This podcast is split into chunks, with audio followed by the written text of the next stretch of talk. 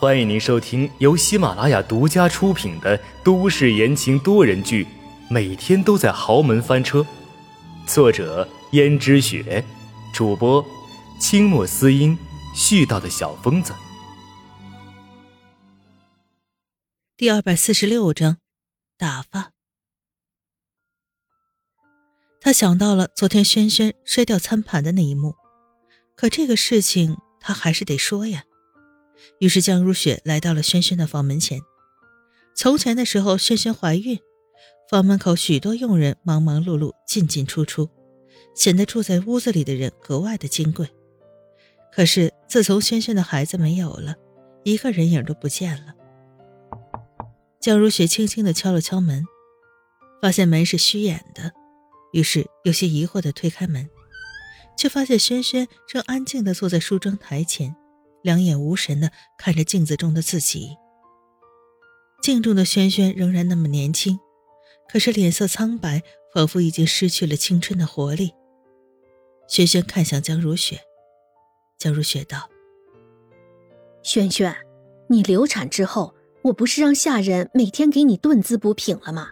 好让你身体尽快恢复。怎么看起来还是这么瘦啊？”江如雪看向一边。桌子上摆满了滋补的食物，有些食物一点都没动过。江如雪劝道：“怎么，我让下人给你炖的滋补品，你竟然一点都没有喝？如果是这样的话，那你身体又怎么会好呢？要是落下病根子，就更不好了。”轩轩说：“现在我没了孩子，还有谁会担心我的身体呢？”江如雪道：“你不要这样说，轩轩。至少现在我是真的担心你的身体。”轩轩的嘴角扯出一丝勉强的笑容，说：“是吗？”而江如雪也并不是关心他的身体，她关心的不过是自己的能力而已。如果他还是以前那个草包轩轩，难道江如雪会真的在意他的死活吗？他知道，如果他不这样做，江如雪永远也不会看到自己，而江家也永远不会把自己放在眼里，更别提现在还收容了他。但是他却因此失去了江逸轩的爱，江逸轩竟然爱上了温思思，简直不可原谅。江如雪此时又道：“轩轩啊，我理解你的心情，同样啊，我们都是女人。”虽然我没有过孩子，但是我，夫人，你什么都不用说了。轩轩的目光虽然憔悴，但是却异常坚定。你今天来找我，不会只是为了安慰我吧？江如雪略微有些尴尬，毕竟轩轩也曾帮过她，让她下逐客令，她还真开不了这个口。不过就算开不了口，也只能开。于是江如雪硬着头皮道：“轩轩，你也知道，你跟逸轩两个人名不正言不顺的，更何况他还有个妻子。从前的时候是因为思思大度，再加上你怀了孩子，我们就只能让你暂时住在了江家。可是现在你孩子没了，哦，我绝对没有落井下石的意思，我的意思是，现在孩子都没了。”无论是什么原因，实在是不再适合住在这里了。你看，如果你有什么难处的话，你可以跟我说一说，我可以资助你点钱。但是你还是搬了吧。原来你找我是为了说这个。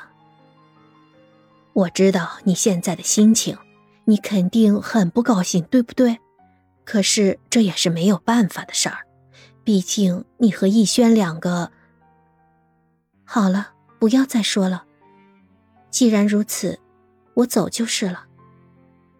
轩轩啊，你千万不要觉得是我们这群人就非要欺负你这个弱女子，因为这毕竟是关系的。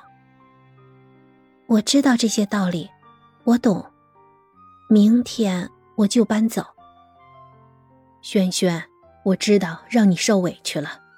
只不过，如果你有什么难处，还是要跟我说的。毕竟你也帮了江家不少的忙，明天我就在你的账户上给你打一百万。你要是还缺钱的话，还可以跟我要，千万不要委屈了自己呀。就算这孩子没生下来，你跟江家的缘分还是在的，江家肯定是能帮则帮的。不用了，我自己有手有脚的，我能够养活自己。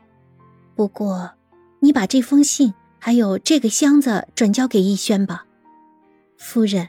你要是真的觉得你亏欠了我，那么我希望你能够把这些东西亲手交给他，而且只准他一个人看，能做到吗？江如雪虽然有点好奇这是什么东西，但是她也明白好奇会害死猫的道理，于是道：“好，既然你不愿意让我看到，那我就不看了吧。我会把它交给逸轩的。”既然如此，那就好，那我就不打扰你们一家子了。轩轩说话虽然很客气，但是江如雪听着总觉得话里面不对劲，仿佛很不是滋味。于是江如雪还想说什么，可是这时候轩轩竟闭上了眼睛，道：“我有点困了，夫人，要是没什么事儿的话，我先睡觉了。”轩轩丝毫不给面子，直接躺在床上。江如雪看见轩轩这个样子，也没有打扰他，直接走了出去。不过江如雪走出去时，却是心事重重。这件事情办起来顺利，但是轩轩眼中一闪而逝的恨意，她又怎么会看不到？不仅仅是对江逸轩的恨，他更是对江家的恨。看得出来，轩轩很喜欢江逸轩。会不会因为江逸轩，轩轩跟他们江家反目成仇？可是江如雪转眼一想，轩轩不过是个小女孩，能翻得起多大的风浪？自己什么时候竟然开始畏惧一个小女孩了？这时下人走过来道：“夫人，老爷请您去一趟。”江如雪心想，这个节骨眼上，江家老爷子又教他干嘛？不过毕竟是自己的长辈。江如雪虽然心里犯着嘀咕，但也不得不去。爸，听说你找我。江家老爷子示意江如雪坐下来。江如雪坐下后，一脸恭敬的样子看着江家老爷子。江家老爷子道：“如雪啊，轩轩那边你办的怎么样了？”“哦，这个事情我已经跟他说了，他答应离开江家。”只不过让我觉得有点不太安心。什么？